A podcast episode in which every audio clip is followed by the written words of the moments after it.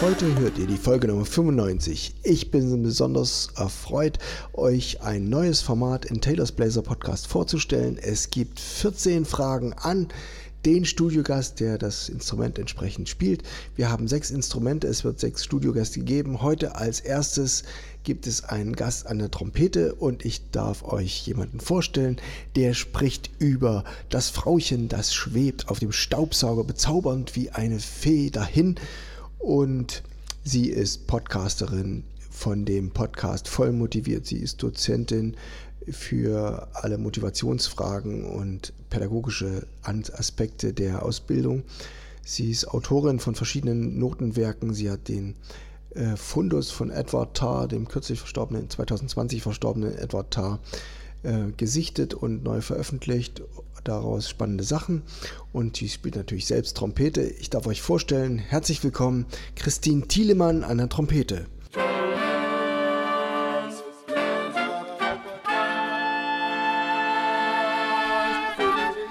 Taylors Bläser Podcast, der Wegweiser zum Lernen, Spielen und Unterrichten von Holz- und Blechblasinstrumenten. Wir werden uns unterhalten über Bienchen, Motivation und Üben mit Dämpfern und wer nicht zuletzt in seiner Kindheit auf Bäume geklettert ist und in alten Schrottautos gespielt hat, der wird nicht zu kämpfen haben mit Vergeblichkeitsgefühlen. Seid gespannt auf die Folge und nun geht's los. Christine Thielemann ich komme zur ersten Frage. Ich freue mich sehr, dass wir heute zusammen sprechen und ich habe mir ein paar, zweimal sieben Fragen ausgedacht. Die sieben ist so eine zentrale Zahl in meinem Podcast. 14 ist die Bachzahl und deswegen geht es gleich los. Woher bekommst du die Ideen für neue Noten für Schüler? Also die meisten neuen Notenausgaben bekomme ich ja zugeschickt, weil ich sie rezensieren soll. Dann habe ich ja aber auch so eine kleine lose Community mit Freunden, die mir Tipps geben, wenn sie was Neues entdeckt haben ah. oder die ich auch mal von mir aus mit Tipps versorge. Das ist einfach ja, so eine Community, ah, ja. eine Freundschaft und die kennen sich aber untereinander gar nicht, aber im Grunde sind wir alle im regen Austausch. Und dann schreibe und publiziere ich natürlich auch selbst ganz viel die meisten Sachen, die entstehen da aber aus der Unterrichtspraxis direkt. Meistens, wenn ich denke, so ja, dieses oder jenes Heft müsste es mal geben für einen Schüler. Ah. Und dann merke ich natürlich jetzt auch an den Absatzzahlen der Verlage, dass so Ausgaben wie Easy Concert Pieces oder das Hookbook, mein erstes Konzert, Klassik für Kinder, dass die echt geliebt und gekauft werden. Ah, und mein neuestes Projekt heißt Romantic Trumpet Duos. Edward Tarr ah. ist ja wahrscheinlich für jeden Trompeter ja, genau. Begriff. Das war unser großer Musikwissenschaftler und ein Mensch, der in Sachen Trompete, Barocktrompete unglaublich geforscht und auch publiziert hat. Der Ed ist im März 2020 verstorben und nach einigen Monaten haben Reinhold Friedrich, mein Mann und ich seine Bibliothek sortiert. Auf ah. Wunsch seiner Witwe. Und ein Teil davon, der war schon in eine Unibibliothek eingegliedert. Ich weiß jetzt gerade gar nicht mehr in welche. Und wir saßen da zwischen ganz, ganz vielen Stapeln von Notenblättern und haben die sortiert, viele teils wirklich kleine Sachen. Und nach einigen Stunden kam dann Reinhold mit so einer ganzen Tüte voller Notenblätter an, die er gepackt hatte ah. und hat die mir in die Hand gedrückt und gesagt, ja, jetzt mach mal was Gutes draus. Und ich habe diese Tüte dann mit nach Hause genommen und daheim dann auch sortiert und ich bin da auf so ein ganzes Bundle an Noten gestoßen, die Ed selbst kommentiert hatte alles so mit Bleistift. Er hatte die Titel, die waren da in kyrillischer Schrift, die hatte er übersetzt und es waren alles Stücke für zwei Trompeten und Klavier. Und ich habe dann selber ja. ein bisschen geforscht, gespielt, ausprobiert und herausgefunden, dass das alles Komponisten waren, die irgendwann in ihrem Leben mal in St. Petersburg waren. Und Ach. ja, die meisten von ihnen mit Migrationshintergrund, also ursprünglich irgendwie so aus Deutschland oder Polen, so die Preisklasse. Und die Stücke, die waren wirklich, wirklich toll. Und da habe ich mich gefragt, ja, woran Etat denn jetzt Freude haben würde in Sachen Ausgabe. Und Aha. da habe ich meinem Verlag eben Shot Music vorgeschlagen, eine Ausgabe hiervon zu machen, von diesen acht Stücken. Und ich habe dann zu Bach Brass in Chicago Kontakt aufgenommen und oder zu Bach Brass, die sitzen ja gar nicht in Chicago. Also ich habe auf jeden Fall zu Bach Brass in, in den USA Kontakt aufgenommen und habe vorgeschlagen, diese Stücke aufzunehmen. Und ja, die hatten im Dezember 22 ihre brandneu entwickelte B-Trompete dann geschickt, von der es zu der Zeit in Europa nur ganze drei Stück gab. Eine lag dann bei Ach. Reinhold, eine Aha. war bei Tina Ting-Helset und eine bei mir. Ja, und die Instrumente, die sind dann für die Öffentlichkeit erst so richtig erhältlich ab Mai 23 und wir haben dann aber die Audio- und die Videoaufnahmen aller Stücke auf diesen neuen Bach-Trompeten im Schloss Karlsruhe eingespielt. Oh. Oh. Und diese Ausgabe Romantic Trumpet Duos kommt dann auch im Mai 23 raus. Acht Charakterstücke, total schön, teils super lustig, andere stürmisch. Ja. Oh. Da gibt es so eins, ich glaube, es heißt Matrosen. Und ja, man hat den Eindruck irgendwie so, hui, oh, die waren aber lange nicht an Land. Oder auch ein Ach. Stück heißt Schöne Mädchen. Schöne Mädchen, das fängt so ein bisschen so wie so ein IT-Teil-Kinderspiel an und irgendwann geht eine, einem dann auf, ja, diese Mädchen, die haben aber echt verflucht Feuer im Hintern und die sind ganz schön stürmisch unterwegs. Also echt Musik, die sich absolut lohnt, mal zu entdecken. Zwei Trompeten und Klavier. Ah, wunderbar. Das ist sehr, sehr spannend. Also ein gehobenes, gehobenes Level, das ist man schon so Vorstufe zum Studium.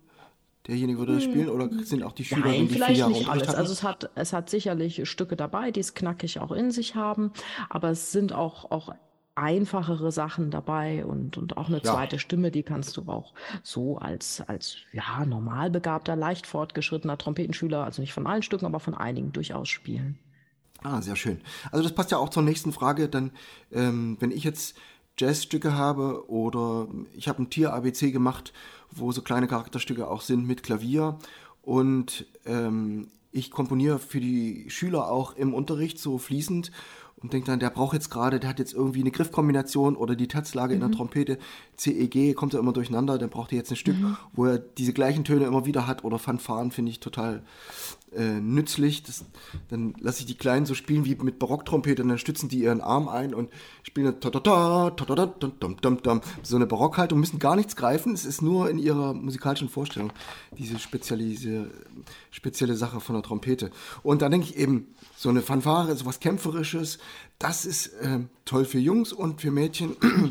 die sagen dann, ach, ein rosa Einhorn oder so, oder die Libelle irgendwie was, wie was Verträumtes und so. Hast du das in deinem Unterricht auch festgestellt, dass, wie jetzt, vielleicht stelle ich mir jetzt vor, romantische Duos, dass das vielleicht ähm, so diese, diese weibliche Aspekte in der Musik mehr darstellt und haben die Schüler da unterschiedliche Ansprüche?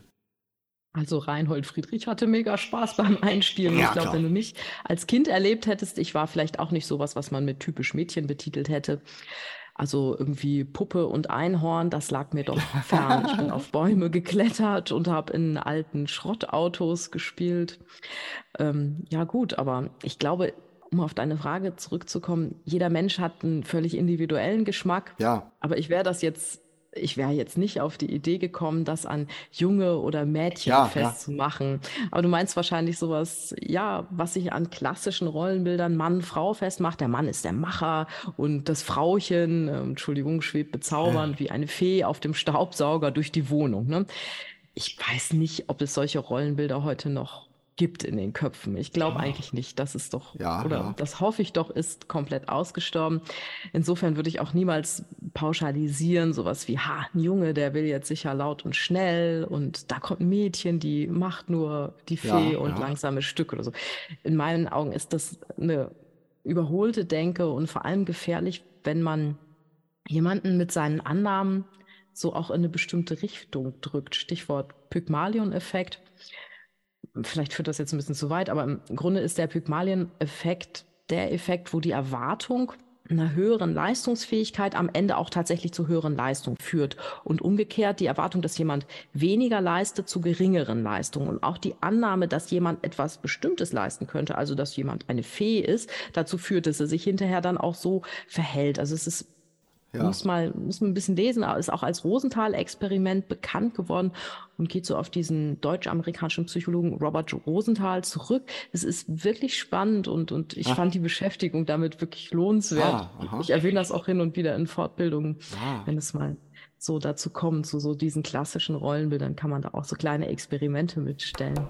Aha, also dann ist nämlich für mich als Multibläser immer die Frage, äh, macht das eine das andere kaputt? Ich weiß, dass die Leute, die sich spezialisieren auf Orchesterspiel, dass denen oft nahegelegt wird, nicht zu viel verschiedene Sachen zu machen oder die Konzentration nicht zu teilen, damit der Ansatz nicht versaut wird oder ein klassischer Trompeter nicht gerne gesehen wird, dass, dass er Jazz spielt. Das kennen wir ja aus Amerika, dass es ganz anders ist, dass es da viel mehr weich ineinander übergeht und ineinander einfließt Und dann denke ich mir, ähm, wie siehst du das, wenn man ein Zweit- oder ein Drittinstrument spielt? Ist das, kann das ein Vorteil sein oder wo ist die Grenze, wo, sich, wo es dich vom Hauptinstrument wegbringt?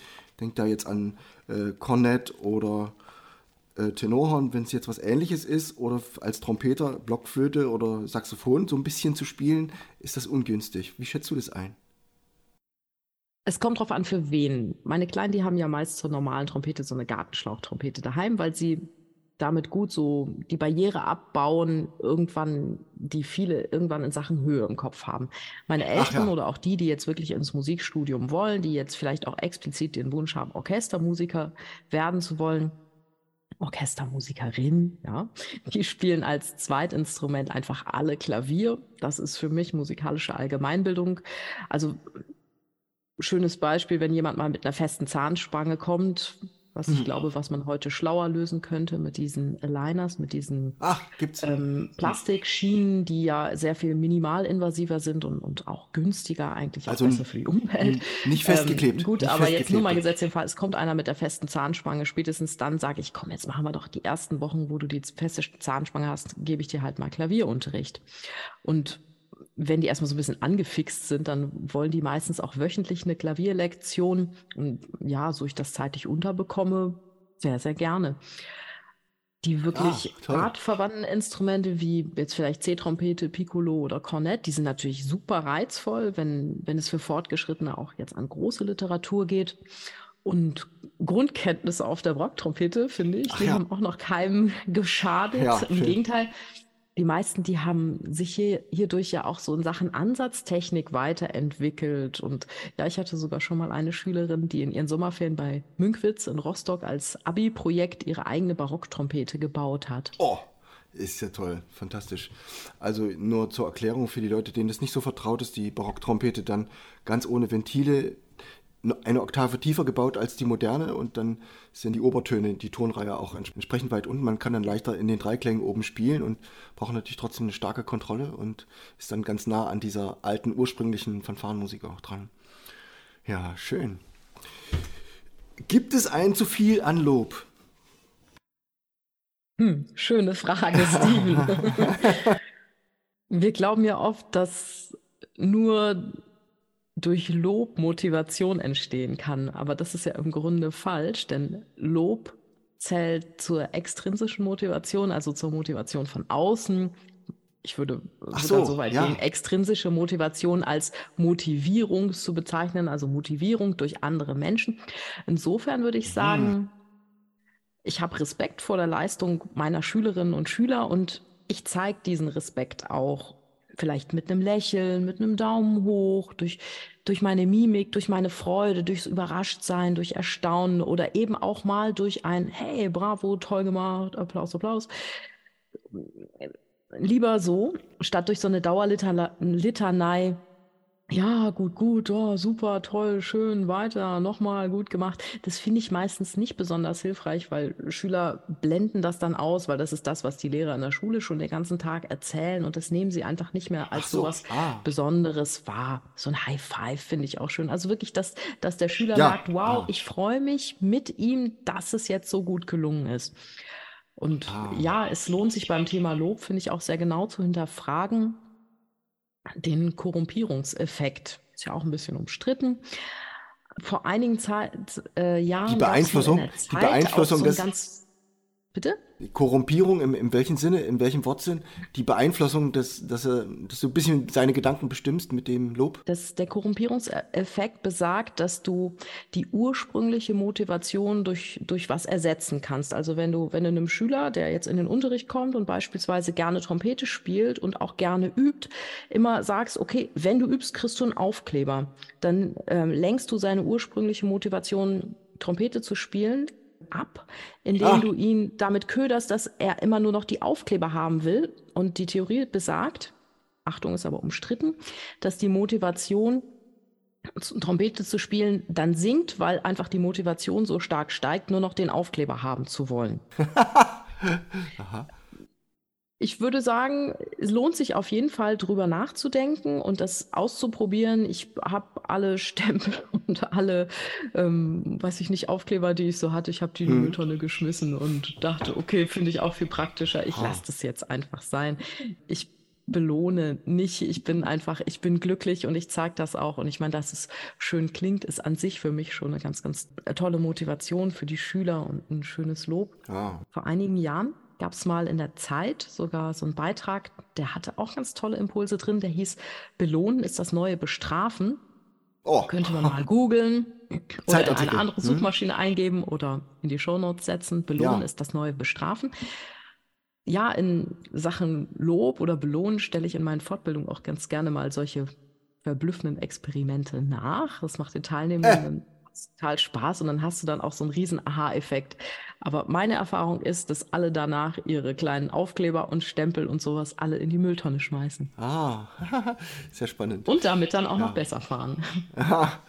Klasse, das ist sehr erfreulich. Also ich habe manchmal, dass die, dass die Schüler sehr ernst sind und so ein bisschen gefangen sind in ihrer Konzentration und es gar nicht so richtig zu diesem, aus der Anspannung heraus gar nicht zu diesem Moment kommt, oh, das war aber jetzt richtige Musik, sondern habe ich jetzt alles richtig gemacht so und diese Anspannung nehme ich ihnen dann manchmal ein bisschen und sage, und wie hat es dir gefallen? Und dann dann mhm. schaltet es dann so langsam um und dann kommt so ein kleines Lächeln so und das finde ich manchmal einen wichtigen wichtigen Moment. Also ich möchte Ihnen jetzt nicht sagen, hast du aber gut gemacht, und sage ich auch relativ mhm. oft, denke ich mal drüber nach, aber so diesen Moment schaffen, dass Sie auf sich selbst schauen und dann sich auch positiv sehen und nicht nur, oh, habe ich jetzt alles richtig gemacht und sich am Kopf kratzen.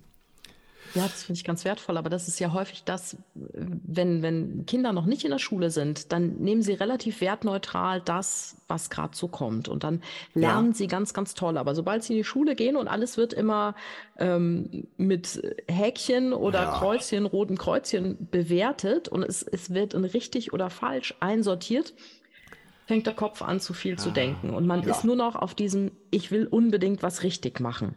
Ja. Und das finde ich aber eigentlich eine Gefahr, weil in der Musik gibt es für mich dieses richtig und falsch nicht so plakativ wie jetzt beispielsweise in der Mathematik.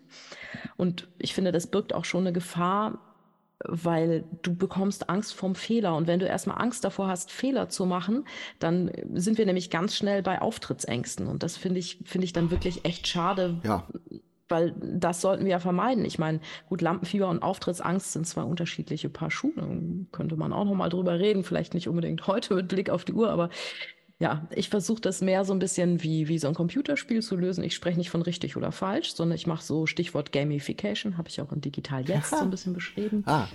Ich sage dann, ja, du bist schon bei 84 Prozent. Ja, irgendeine ah. Zahl. Und was passiert dann? Ah, wow, das ist ja schon total viel aber wie, wie, wie komme ich denn jetzt noch höher? Ja, also überleg mal, was, was war jetzt ganz, ganz toll schon an dem, was du gespielt hast und wo könnten wir vielleicht sehr leicht noch was verbessern? Und dann wird es nochmal durchgespielt und dann wird es nicht abgehakt, so ja, war richtig, sondern ich, ich werde in meiner Leistung immer besser. Also dieser Prozess wird viel mehr bewusst und die Schüler fangen an, das auch selber viel stärker zu bewerten, was sie machen, nicht im Sinne von richtig ah. und falsch, sondern ah. im, im, im Potenzialgedanken. Ja. Und das finde ich eigentlich beim, ja, beim Sprechen in Prozent so viel wertvoller. Und das ist ja Gamification, das ist ja nun wirklich eine ganz kleine Sache. Da brauchst du nichts Digitales dazu, aber einfach nur so diese, diese Denkweise, die Schüler da wegzuholen von richtig oder falsch. Also Motiv, äh, die Schüler zu motivieren, dass die gut vorwärts kommen, kann ja auch ein Gruppenunterricht sein. Das finde ich jetzt nicht unbedingt ideal und so das allererste, woran ich dran denke, wenn ich jemanden nach seinen individuellen Voraussetzungen das Instrumentalspiel beibringe. Aber es gibt immer mal für mich die Konstellation, dass zwei im gleichen Alter anfangen oder die kommen aus dem gleichen sozialen Umfeld und treffen sich sowieso und haben dann diese, diese soziale Komponente noch mit im Unterricht. Und es bremst vielleicht ein bisschen das Vorwärtskommen, aber gleichzeitig gibt es diese Motivation. Wie, wie siehst du das, wenn zwei zusammen den gleichen Unterricht benutzen? Ja, erstmal noch zum Stichwort Motivation. Also Motivation von außen in jemand reinzukriegen, extrinsische Motivation, ähm, belohnen, belobigen, bestechen, bedrohen, bestrafen. Das sind die fünf Bs der extrinsischen Motivation. Motivation von außen in jemand reinzugeben, das funktioniert nicht. Das muss man einfach mal sagen. Aber was das Schöne ist ja, du kannst ja anderen Menschen helfen, die Motivation in sich zu entdecken. Und ich beschreibe ja ein voll motiviert, so ein ganz bekanntes Motivationsmodell von Atkinson und McLennan, was ich auf die Motivationspsychologie übertragen habe. Und da gibt es ja diese Anschlussmotivation. Und wenn jetzt jemand eine hohe Anschlussmotivation in sich trägt, dann ist er natürlich im Gruppenunterricht so sozial harmoniert, ähm, goldrichtig. Ne? Gleichwohl muss man sagen, also wenn du jetzt im Gruppenunterricht das suchst, was du im Einzelunterricht machst, also sprich das gleiche Setting haben willst, ähm, ja, dann wirst du vielleicht als Lehrer ein bisschen auf die Welt kommen, ein bisschen enttäuscht sein, dass nicht das Gleiche rauskommt an, an, an schnellem Fortschritt wie beim Gruppenunterricht. Gleichwohl du natürlich andere Dinge fördern kannst im Gruppenunterricht, wie, ja, weiß ich nicht, Zusammenspiel, Intonation, Interaktion, das ist diese ganze Musizierfreude, die da, die da im, im Miteinander entsteht. Also ich glaube, beides ist toll und beides hat unterschiedliche Vorteile ja, und ja. die kann man auch einsetzen. Aha, ja, schön. Ähm, dann ist natürlich, wenn zwei zusammenspielen, äh, wenn man jetzt an Trompeten denkt, beim Saxophon liegt, liegt die Sache ähnlich. Aber gerade auf der Trompete, wenn die anfangen, dann hauen die noch ganz schön rein und dann wird es sehr laut. Das finde ich jetzt ähm, sehr ungünstig und ich habe jetzt die leisen Instrumente, die ich spiele, zum Beispiel Querflöte ähm, oder Cembalo, dann ist, es, ist das Ohr ganz weit offen und ganz zart und kann sehr genau empfinden und man kann leise mitsummen, man hört sich selber, man spürt die Melodie. Nehme ich jetzt eine Trompete und blase da sicher rein, dann, dann brauche ich eine gewisse Grundlautstärke und wenn dann der Raum noch vielleicht ein bisschen zu klein ist, dann ist es irgendwie, gehen die Ohren ein bisschen zu, man hat so ein bisschen diese Alarmbereitschaft. Und daraus denke ich manchmal, ist vielleicht ein Dämpfer ganz gut. Äh, benutzt du dann mit deinen Schülern Dämpfer im Unterricht? Unter dem Aspekt? Unter dem Aspekt. Habe ich noch nie so drüber nachgedacht, muss ich gestehen. Ich, also ich habe über diesen Aspekt noch nie so nachgedacht. Ich würde Anfängern überhaupt nicht empfehlen, mit Dämpfer zu spielen, weil das Instrument selbst noch schwerer zu machen, als es überhaupt schon ist. Ich glaube, das ist nicht günstig. Das ist doch schon ein ziemliches Gewicht, ah ja. zumal mhm. für Kinder, was du da hochhalten musst. Ja. Und ja, zudem, also du baust ja ein, ein Übehindernis ein, weil es wird so schwer, du hast da eine schlechte Haltung. Und eine schlechte Haltung macht eine schlechte Atmung, eine schlechte ah. Atmung macht einen schlechten Klang. In, insofern, ah, ja. Also äh, mal zusätzlich zu dem Gewicht, was du hochhalten musst. Ich, die allermeisten Überdämpfer machen auch ziemlich viel Gegendruck beim Spielen. Und das ist ja, wenn, wenn ich das leichte Ein- und Ausatmen fördern will, nicht unbedingt ein Plus. Außerdem klingt der Ton der Trompete mit Dämpfer in der Regel erstmal ziemlich bescheiden. Und ja, das will kein ja. Kind hören. Und ah, wenn es das aha. nicht hören will, dann wird es damit auch nicht spielen. Was heißt, ja, im Grunde ja. bauen wir so ja auch noch ein Übehindernis ein. Wenn ah. man jetzt Dämpfer zum Beispiel bei Fortgeschrittenen nutzen will, um mit diesen Druckverhältnissen auch zu arbeiten, dann finde ich das eine echt gute Idee. Und da sollte man durchaus mal ausprobieren, ob das für, für den jeweiligen Schüler, für die Schülerin ein geeignetes Mittel ist. Ja. Ich habe das so als Klangfarbenerweiterung erlebt. Also wenn jetzt Schüler ah, in Richtung Jazz spannend. gehen oder so, dann gibt es diesen typischen Miles Davis Sound mit einem Bavard-Dämpfer hm, oder schön, ja oder mit einem, mit einem Cup-Dämpfer, der dann so die Linien besser zeichnet und dann der Ton ein bisschen schmaler wird. So, also, und wo, ja. wo, wo, man natürlich auch den Luftstrom noch ganz anders irgendwie konzentrieren muss, damit es gut klingt. Ah ja, ja, dann, dann ist man da geneigt. Genau, das passt jetzt eigentlich genau zur nächsten Frage, wie das mit dem Stilmix kommt. Also du hast ja schon erwähnt, dass du das äh, nützlich findest, wenn jemand mal Grundlagen auf einer Barocktrompete sammelt. Ähm, Hast du Erfahrung mit Jazz? Wenn, wenn die Leute Jazz und Klassik spielen, dürfen die das gleichzeitig oder ist es dann manchmal auch ungünstig? Schlumpern sich dann Sachen ein, die dann ein, ein schönes Trompetenkonzert irgendwie zunichte machen? Wie, wie ist das für dein Erlebnis? Darf ich eine Gegenfrage stellen, ja, Steven? Was ist dein Lieblingsessen? Äh, rote Bohnen mit Chili. Okay.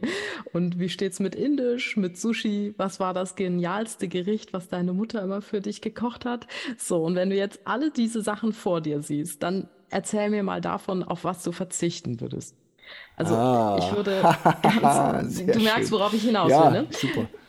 Also, ich würde ganz klar auf überhaupt nichts davon verzichten ja. wollen wenn es nicht absolut sein müsste. Mein erster Trompetenlehrer, der war Trompeter bei der British Army Big Band. Der war in der Lüneburger Heide stationiert und er hatte sich eine Frau aus der Region verliebt, die in unsere Nachbarschaft gezogen war.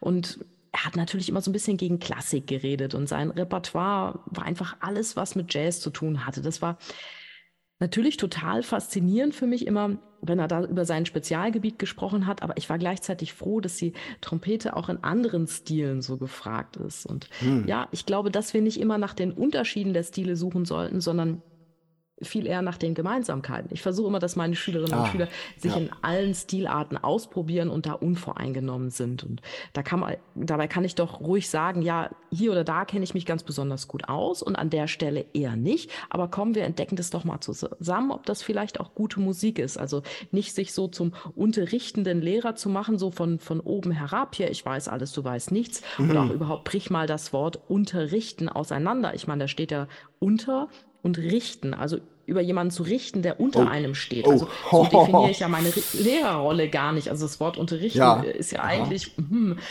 gibt seit dem 15. Jahrhundert und ich weiß nicht, ob wir, ich meine, es ist unser Beruf, aber ob wir jemals darüber nachgedacht haben. Menschen, die brauchen heute niemanden, der sie unterrichtet, sondern eher jemanden, der sie beim Lernen begleitet, weil das kennen sie aus den, ja, aus, aus, aus dem Internet. Sie, sie holen sich selber Wissen. Aber in der Musik ist es ja manchmal ein bisschen schwierig, dieses ganze Internet dann auch so zu überblicken. Und da sehe ich mich dann auch gefragt, als, als Lehrkraft dann da den Schüler zu begleiten. Ja. Und das, das kann völlig multistilistisch sein. Ah, schön. Das hört sich gut an. Da bin ich, gehe ich, bin ich ganz bei dir.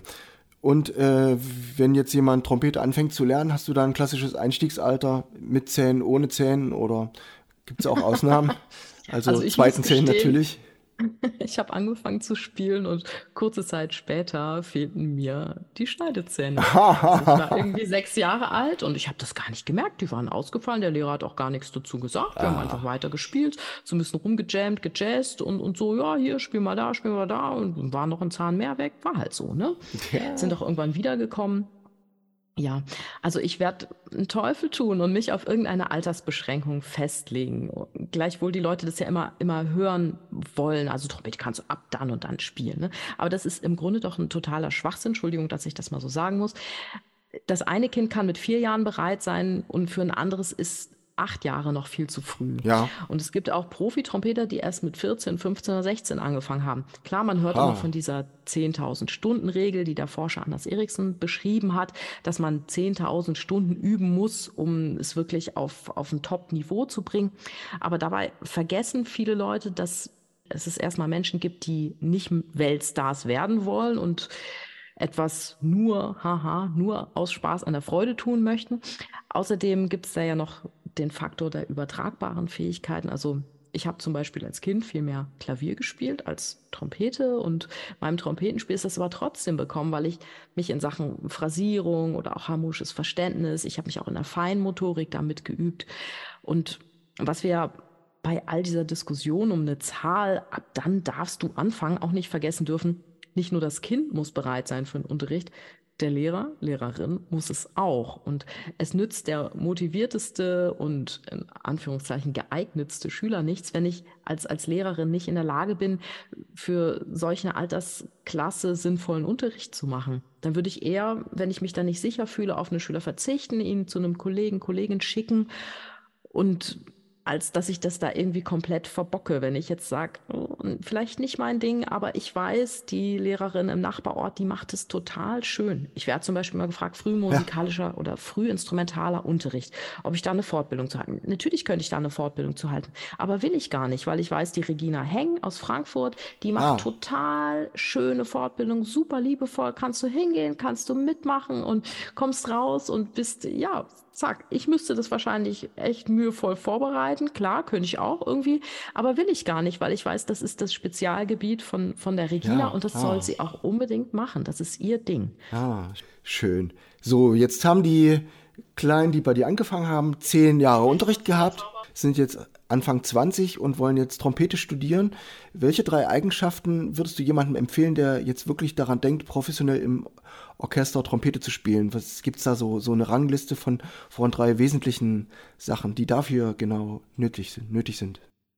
Mein Haus, mein Auto, meine Frau, wie diese, wie diese ätzende Werbung da mal aus den 90ern, ne? In Sachen Orchesterspiel, Steven, du stellst Fragen. Äh, drei Eigenschaften. Ich würde sagen, Nummer eins ist ganz klar, dass du das Instrument so beherrschen musst, dass du auch schwere Stücke, die einem Stress bereiten können, dass du mit diesem Stress gut umgehen kannst und, und Freude dran hast, sie zu spielen. Und mhm. Einfühlungsvermögen und auch Freude an schwierigen Mitmenschen, um das mal so vorsichtig zu sagen, ah, denke ich, ist ja. auch ein wichtiger Punkt, um, um jetzt im Orchester bestehen zu können. Und dann sicher auch der eiserne Wille, so ein Probespielprogramm auf ein wirklich hörenswertes Niveau zu bringen, sodass ähm, dann hinterher am Probespiel die Mehrheit für dich die Hand hebt und sagt, yes, diesen Kandidaten, die Kandidatin, die da hinter dem, ähm, hinter dem Vorhang gespielt hat, die will ich unbedingt nochmal hören in der nächsten mhm, Runde. Mhm. Ja, und wer dann im Profiorchester ist, auf den kommt dann natürlich schon gleich die nächste Herausforderung zu, Probejahr bestehen. Und das ist echt vermintes Gelände oder es kann vermintes Gelände sein. Und oh. ja, da mhm. gehört natürlich auch neben dem Können auch ein bisschen Glück dazu, dass es die Kollegen wirklich gut mit dir meinen und vielleicht sich selbst so ein bisschen in, in dir, in dir wiederfinden, sich, sich in dir sehen und natürlich auch, dass man bereit ist, sich in so eine Gruppe einzufügen. Ja, gut. Ich merke das schon, der Effekt ist ganz ähnlich, wenn ich selbst die Podcast-Folgen aufnehme, dann mache ich mir Gedanken über ein Thema, äh, bringe ein paar Stichpunkte aufs, aufs Blatt und fange dann an, das zu vertiefen und drüber zu reden. Und dann habe ich so viele Gedanken, die sich dann fortführen und es ergibt sich so ein großer Gedankenfluss, dass dann manchmal zwei oder drei Folgen eigentlich aus einem Thema werden könnten. Deswegen ist die nächste Frage sowieso ähm, viel zu groß, um das jetzt in dem Format äh, darzustellen, aber nur kannst du es vielleicht ganz kurz umreißen, ob du jetzt Malte Burber als, als diese Spieltechnik, die ja Till Brenner anwendet und einige, einige Größen, die wirklich fabelhaft Trompete spielen, die das so umgesetzt haben, ob du das äh, attraktiv findest oder ist es nur ein Weg von vielen? Also Malte Burber, ja oder nein? Das ist ja auch so ein bisschen vermintes Gelände. Ne? also es ist so, dass ich Malte Burber niemals persönlich begegnet bin. Ich kenne natürlich seine Notenausgaben. Er ist ja auch Autor bei Shot Music. Ah. Und ich kenne das, was er gemacht hat. Und im Bekanntenkreis gibt es einige Musiker, ja, keine Musikerinnen, die ihm unglaublich viel zu verdanken haben. Und das sind Profimusiker, die sagen, dass sie ohne Malte Bober ihren Beruf hätten wechseln müssen. Oh. Der hat es geschafft, ihnen aus einer wirklich tiefen Spielkrise herauszuhelfen. Und da unser Beruf natürlich viel mehr ist als einfach nur irgendwie ein Beruf, sondern unser Beruf ist eine Berufung, das, ist, das bedeutet die Welt für uns, muss ich einfach sagen, ich bin Malte Bober wirklich dankbar, dass er diesen Menschen, diesen Freunden helfen konnte, wieder in ihren Beruf zurückzufinden. Ja. Aber du stellst die Frage ja nicht ganz umsonst, lieber Steven, das zielt ja so ein bisschen darauf ab, dass Malte Bober doch für manche Menschen eine Reizfigur ist. Und ja, ich weiß, es ist natürlich ein bisschen der Blick in die Glaskugel, den ich hier wage, aber ich glaube, dass es schon enorm spannend sein könnte, mit Malte Burber mal auf ein Bier zu gehen und sich da mit dem zu unterhalten, weil Erst einmal ist er jemand, der sich enorm viel Gedanken gemacht hat, wenn es so um Spielprozesse der Trompete geht. Und das hat er ja nicht gemacht, um Geld zu verdienen. Das hätte er ja auf andere Art sicher viel, viel bequemer haben können, sondern er will ja mit seinem Wissen was bewegen auf der Welt. Und das finde ich ja schon mal grundpositiv. Aber wenn man hin und wieder so Radio Buschfunk hört, dann können natürlich einem auch so diese negativen Stimmen nicht entgehen. Wenn ich das, was ich dort höre, mal so zusammenfasse, dann stört die Leute ja vor allem diese Patentierung seiner Methode oder es mhm. stößt mhm. ihn sauer auf. Dieses Burber Brass und dann so der Copyright-Stempel. Und ich bin aber sicher, dass Malte Burber seine Erfahrungen gemacht haben wird, die ihn dazu bewogen haben, dass er sich seine Methode hat schützen lassen und einfach bestimmte Standards auch von denjenigen einfordert, die in diesem Namen Unterricht geben. Und ja, ja, soweit so legitim, das sind unsere Gesetze, das kann man machen. Und das wird bestimmt auch verständlich, wenn man ihn und seine Geschichte kennt, die ich ja jetzt nicht kenne. Ich glaube allerdings, wenn du mit dem, was du weißt, was du drauf hast, was du vielleicht herausgefunden hast, was du dir an, an, an Wissen geholt hast und in andere Kontexte gesetzt hast, wenn du die Welt der Musik oder auch die Welt der Musikpädagogik verbessern willst, dann solltest du besser auf eine Patentierung verzichten. Ich finde es nämlich schön, wenn man den Menschen denen man etwas verdankt, wenn man denen dankbar ist und das auch zeigt. Und dazu gehört für mich, dass ich solche Lehrer, Influencer, Autoren, Professorinnen, Professoren gerne weiterempfehle. Natürlich unter Nennung ihres Namens. Und ich folge denen auf Social Media und ich like das und ich würdige die Arbeit dort. Aber ich habe eben auch schon die Erfahrung gemacht, vielleicht hat Malte Bober das auch gemacht, weiß ich nicht, ähm, dass jemand in meiner Fortbildung saß, die ganze Sache mit dem Handy aufgenommen hat, wo ich gedacht habe, hm, das liegt aber da offen, das Handy, warum wohl? Ja, und dann, dass ich im Nachhinein festgestellt habe, dass äh, der oder diejenige jetzt exakt mit meinen Inhalten selbst recht ungeniert Fortbildungen oh. gibt. Oh. Oh. Aber naja, gut, aber da muss man ja schon sagen, der oder diejenige, die wird schon noch auf die Welt kommen. Ne? Wenn, wenn du sowas nötig hast, andere Menschen in dieser Art zu kopieren, dann hast du in aller Regel ja selber nicht viel zu sagen. Dann, das macht sich ja spätestens dann bemerkbar, wenn es Rückfragen gibt und ja, wenn du jetzt in einem Thema dann nicht wirklich sattelfest bist und top kreativ, dann eine Fortbildung zu halten, die länger als eine Stunde ist, mit, mit Fremdinhalten, wow, also ich kann dir nur sagen, da lässt du nerven, das, das, oh. das lohnt sich nicht. Ich meine, du bist nämlich nirgendwo so gut in dem, was du wie, wie, wie da bei der Sache, die du dir selbst erarbeitet hast. Daher ja, ja. echt würde ich, würde ich immer so halten, nur das mhm. eigene Material verwenden oder auch die Ideen der anderen Menschen sauber kennzeichnen. Das ist einfach. Ja, ja, ja. Ja, schön. Apropos. Long story short in Sachen Malte Burber. Ich bin ein weißes Blatt. Ich bin unvoreingenommen und neugierig, ob ich mhm. im Leben nochmal die Gelegenheit bekommen werde, ihn kennenzulernen. Ja, schön. Also. Diesen beiden bekannten Sonaten, die der Wastal mal gemacht hat. Was gibt es noch für schöne, für schöne Werke, die sich lohnen würden? Weil, ich meine, erstmal, ich konnte diese Sonaten nicht mehr hören. Außerdem war mir ziemlich klar, dass es an einigen Stellen nicht ganz dem Original entsprechen konnte. Deswegen habe ich eben in, in den, in den mm. Manuskriptkopien noch mal geguckt. Sehr wertvoll. Von wann waren die Stücke um, ungefähr? Welche Zeitraum, welche Epoche? Das ist äh, Mozart-Zeitgenosse. So. Der James Hook war in London und er hat immer die Teemusiken in den, in den öffentlichen Parks mit Musik bespielt. Und er hat wirklich im, im besten Sinne halt Gebrauchsmusik geschrieben. Und das heißt, er hat geschrieben für ah. unbezeichnetes Soloinstrument. Und ah. er hat dann, ja, ich mutmaße mal geschaut, welcher meiner Musiker hat Zeit, wer könnte das spielen. Flöte, Geige, ja. keine Ahnung, was sonst noch so zu Oh, interessant für meine anderen Instrumente auch. Super, ja. Guter Deswegen Tipp. hatte ich jetzt auch nicht so eine Scheu zu sagen, hey, klar hat es die Trompete in dieser Form damals nicht gegeben, aber der hätte bestimmt Freude dran gehabt und ja. das hat Reinhold Friedrich alles eingespielt. Da habe ich zum Beispiel die hm. Playlist verlinkt auf, auf meiner Webseite unter den ah, Publikationen und da werden, wir haben auch Videos von allen Aufnahmen gemacht und ich weiß jetzt seit letzter Woche, dass die auch online gehen dürfen. Die wird Schott dann wahrscheinlich auch online stellen, die werde ich da auch verlinken. Also ich versuche da wie so eine kleine Art äh, Plattform zu schaffen, wo du es finden kannst, gleichwohl du natürlich auch mit ein bisschen ja, Willens, Willen äh, es äh, andernorts aufzustöbern, das sicherlich auch andernorts findest. Ja, okay, schön, wunderbar. Da haben wir schon ziemlich viele Felder abgezeichnet und eine spannende knappe Stunde hinter uns gebracht. Jetzt habe ich noch zwei Fragen übrig in meiner Liste und zwar ähm, im Unterricht habe ich manchmal so Schüler, die ganz ungeduldig sind und immer spielen wollen. Und ich muss die dann erstmal dazu bringen, dass die mir zuhören, weil, weil ich glaube, dass grundsätzliche Sachen nicht geklärt sind. Auf der anderen Seite habe ich selber Unterricht erlebt, wo ein Lehrer mir dann ganz, ganz lange ausführlich irgendwie einen einzigen Takt erklärt und ich denke mir, Mensch, schade, ich hätte so gerne mehr musiziert. Ja? Also ich kenne beide Aspekte und äh, wie hältst du die Waagschale im Unterricht zwischen Anteil von Sprechen und Anteil von Spielen?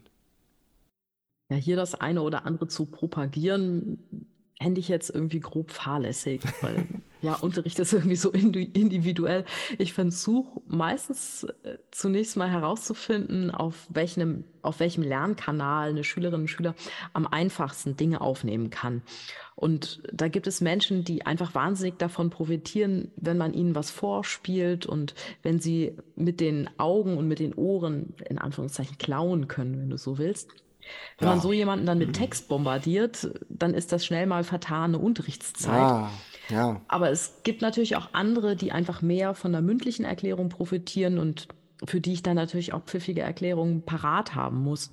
Und dann gibt es Situationen, wo es einfach förderlich ist, wenn ein Schüler, eine Schülerin mal alle Kraftreserven auch wirklich verbraucht und ja, das aber daheim, daheim beim Üben niemals machen würde, weil das ist ja auch so ein bisschen, du musst ja auch seinen inneren Schweinehund überwinden, wenn du mal wirklich so lange spielst, bis es, bis es echt gar nicht mehr geht. Und wenn ich jetzt so einen Schüler habe, dann bin ich natürlich gefragt, dass ich, dass, dass der diese Erfahrung im Unterricht auch machen kann. Das spreche mhm. natürlich möglichst wenig, um auch mehr Zeit zum Spielen zu haben. Aber es gibt auch Momente, wo man mit Worten, finde ich, eine knifflige Situation auflockern kann. Mhm. Wenn vielleicht mhm. mal einem Schüler was nicht gelingt und er total frustriert ist. Ich meine, Frustration, ähm, Frustra ist ja ähm, Lateiner, bist du Lateiner? Das Vergeblichkeitsgefühl, also Frust, äh, Vergeblichkeit, ne? Also Frustration, die Vergeblichkeit, die ich den, dann dem Schüler ja auch nehmen kann, indem ich mit ihm darüber spreche, dass es jetzt trotzdem wertvoll ist, dass er vielleicht hier gestolpert ist oder dass dieses, diese Sache noch nicht so klappt, weil, ne? Also ich bin ja dann ja. gefragt, den Frust zu nehmen und manchmal erzähle ich dann einfach davon, wie es mir in einer ähnlichen Situation ergangen ist. Oder ich versuche jetzt auch zum Beispiel die Übertragung auf ein Computerspiel, wo es ja auch immer Herausforderungen zu bestehen gilt und man dann auch immer wieder aufsteht und es neu versucht, bis es dann endlich beginnt. Klar, bei der Trompete hast du keine drei Leben wie Computerspiel, aber es können sich trotzdem alle dann immer ganz gut vorstellen und das zaubert dann mal ein Lächeln aufs Gesicht. Und ich meine, natürlich das Lächeln bewirkt ja auch dann so, ein, so eine Ausschüttung des bestimmten Hormoncocktails. Und sie bringen mal deinen Schüler zum, zum Lachen auch einfach im Unterricht. Ich finde es so schade, wenn ja. ein Schüler aus dem Unterricht geht und hat nicht ein einziges Mal nicht gelacht. Ja, und dann dürfen wir natürlich auch nicht vergessen, dass manchmal junge Menschen bei uns im Unterricht sind, die zwar eigentlich für den Musikunterricht angemeldet sind, aber ein offenes Ohr benötigen. Dann sind wir so. auch ein klein ah, ja. wenig mhm. Psychologe ja. und Deswegen gibt es ja Musikpädagogikstudien, auch das Fach Psychologie an den Hochschulen. Natürlich sind wir da keine hauptberuflichen Psychologen, aber ja, so eine beliebte Technik in der Psychologie ist ja häufig, jemanden erstmal reden zu lassen und dann durch geschickte Fragestellungen dazu zu bringen, dass derjenige oder diejenige selbst diese belastende Situation auflösen kann.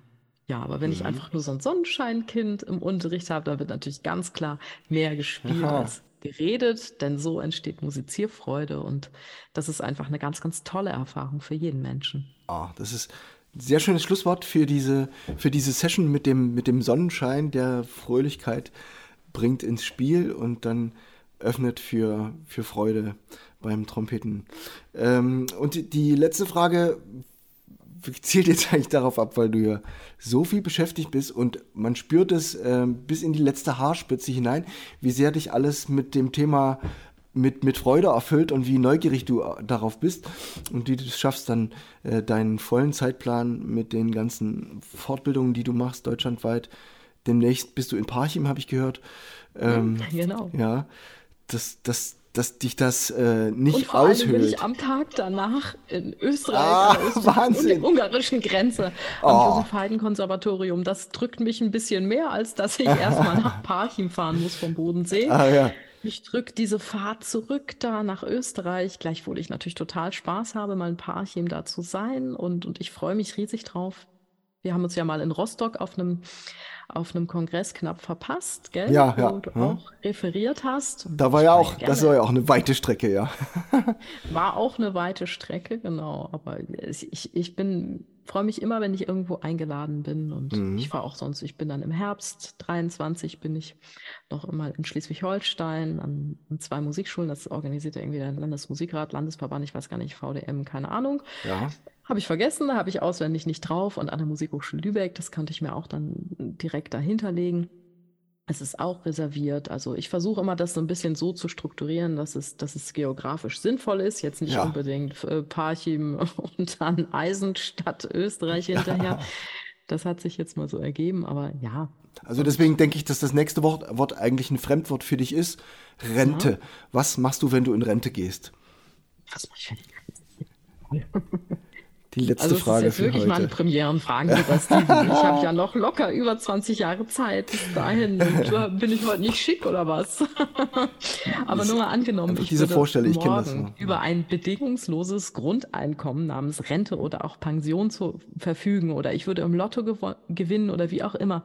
Ich würde wahrscheinlich absolut nichts an meinem Alltag ändern, sondern einfach das tun, was ich liebe. Mit meiner Familie ja. zusammen sein, das Leben genießen, tolle Musik machen, unterrichten, Fortbildung geben Bücher schreiben, Noten schreiben. Toll. Podcasten. Wunderbar. Christine, freut mich. Bis zum nächsten Kongress, zu einer einen oder anderen Gelegenheit, wo wir uns treffen, dann persönlich. Und es hat mir großen Spaß gemacht, deine Erklärungen zu hören, dich, dich selbst zu erleben und freue mich und wünsche dir alles Gute für die nächste Zeit. Danke. Super, danke, Christine. Schön.